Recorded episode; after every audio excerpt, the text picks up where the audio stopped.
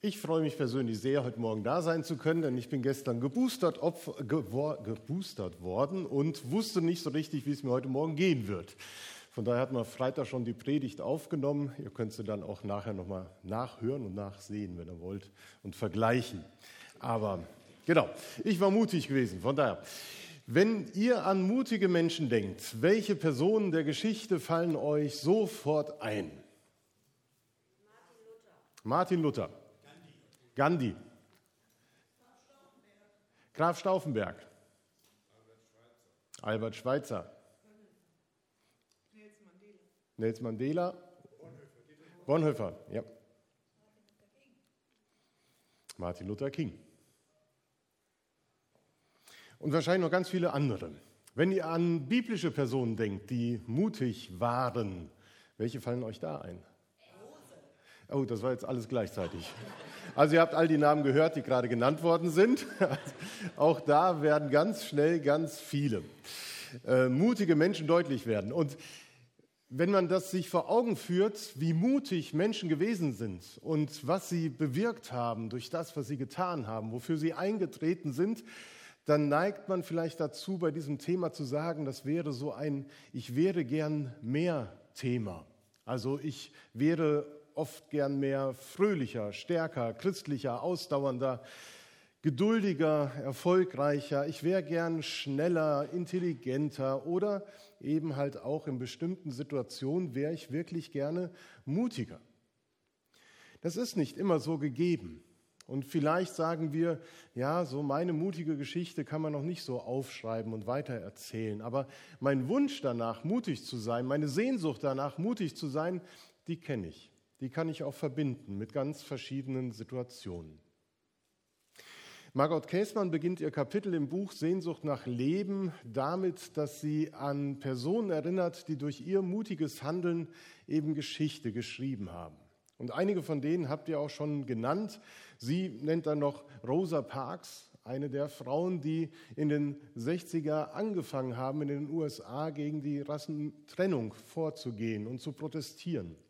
Sie nennt Willy Brandt mit seinem mutigen Zeichen vor dem Denkmal in Warschau, als er auf die Knie gesunken ist.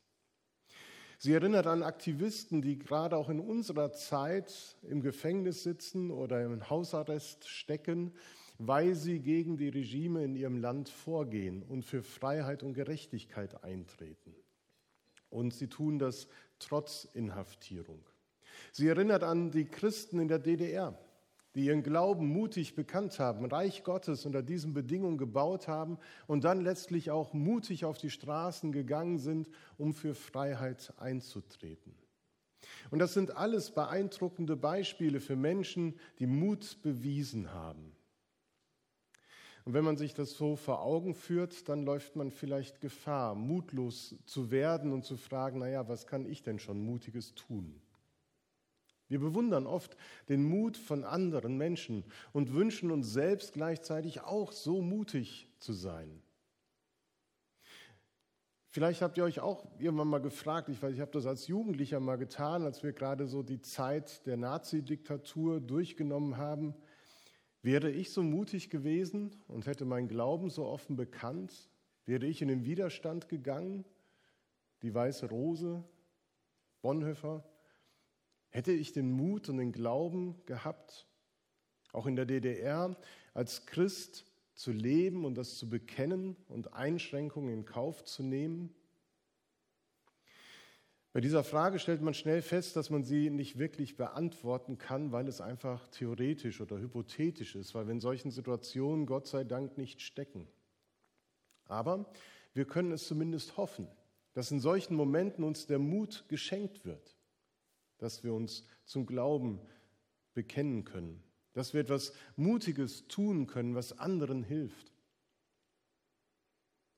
Heute sind es vielleicht eher die Fragen, ob ich in der Öffentlichkeit eingreife, wenn einem anderen Menschen Gewalt angetan wird, wenn ein Kind zusammengeschrien wird in der Fußgängerzone oder ein Mensch verletzt wird.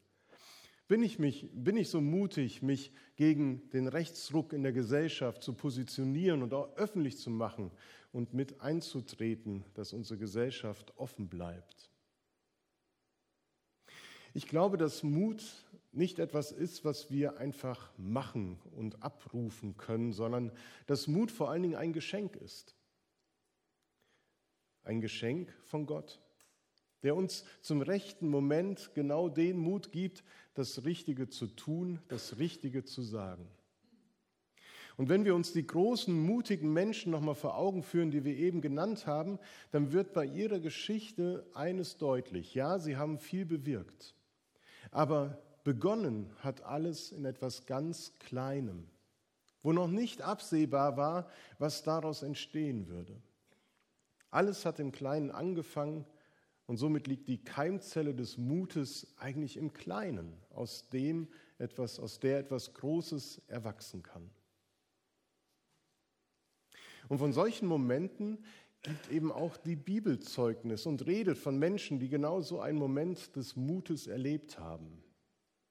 Genauer gesagt, die Bibel spricht von beidem. Da bin ich sehr dankbar für, dass sie nicht nur eine Heldengeschichte ist, sondern sie redet auch von Menschen, die mutlos waren, die versagt haben.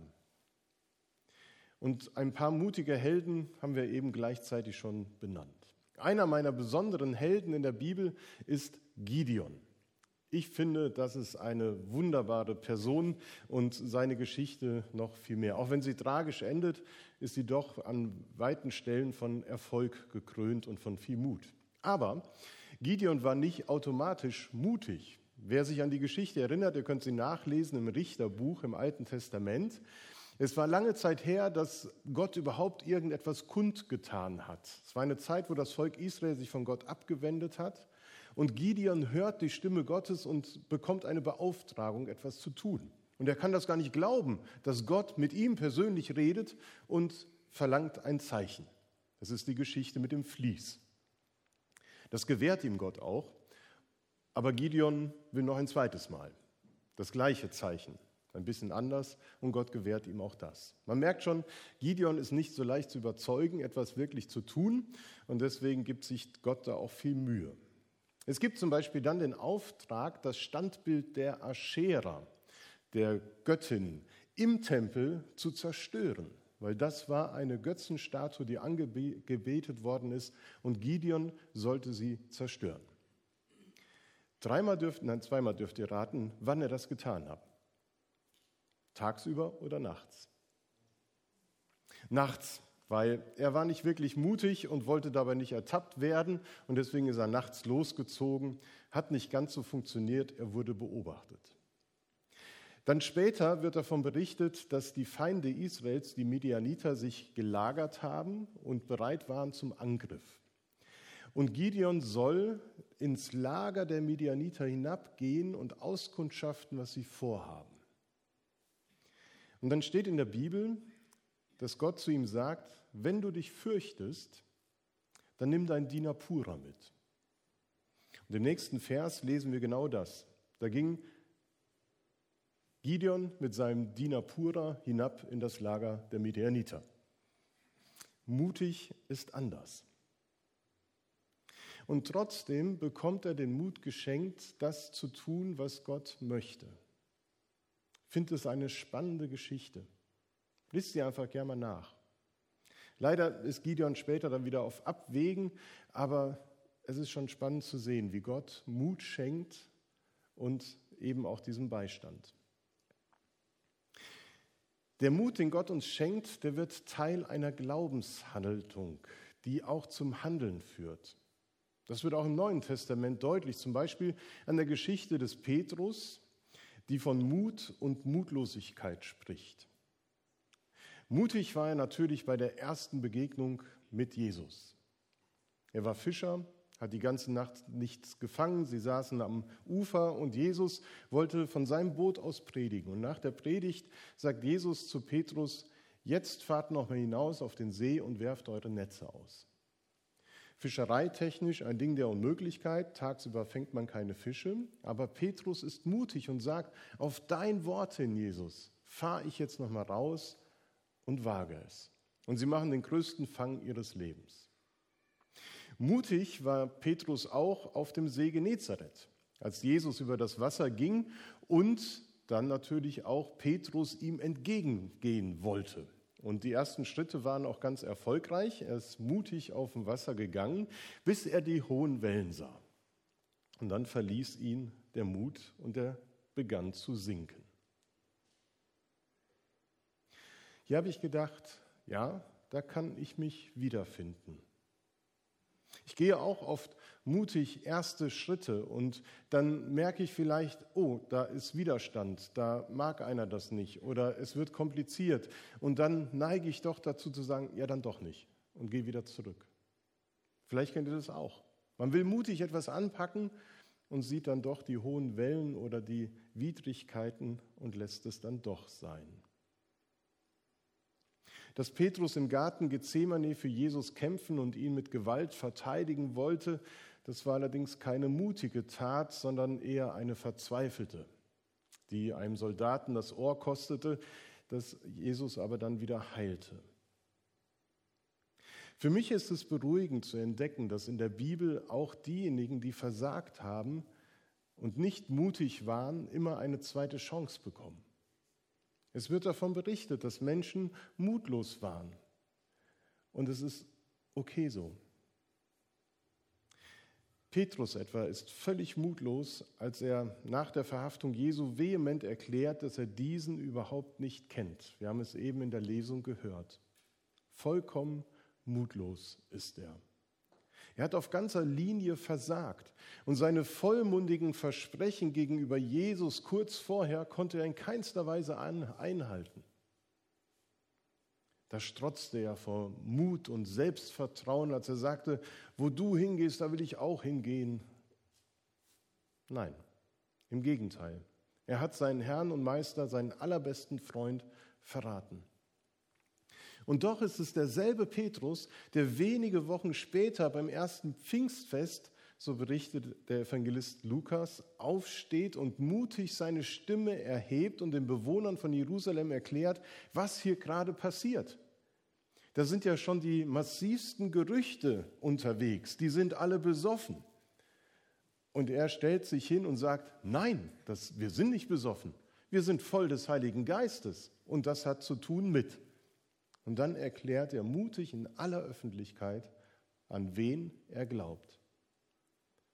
Und er bekennt später vor Gericht sein Glauben. Wir können nicht schweigen von dem, was wir gesehen und gehört haben.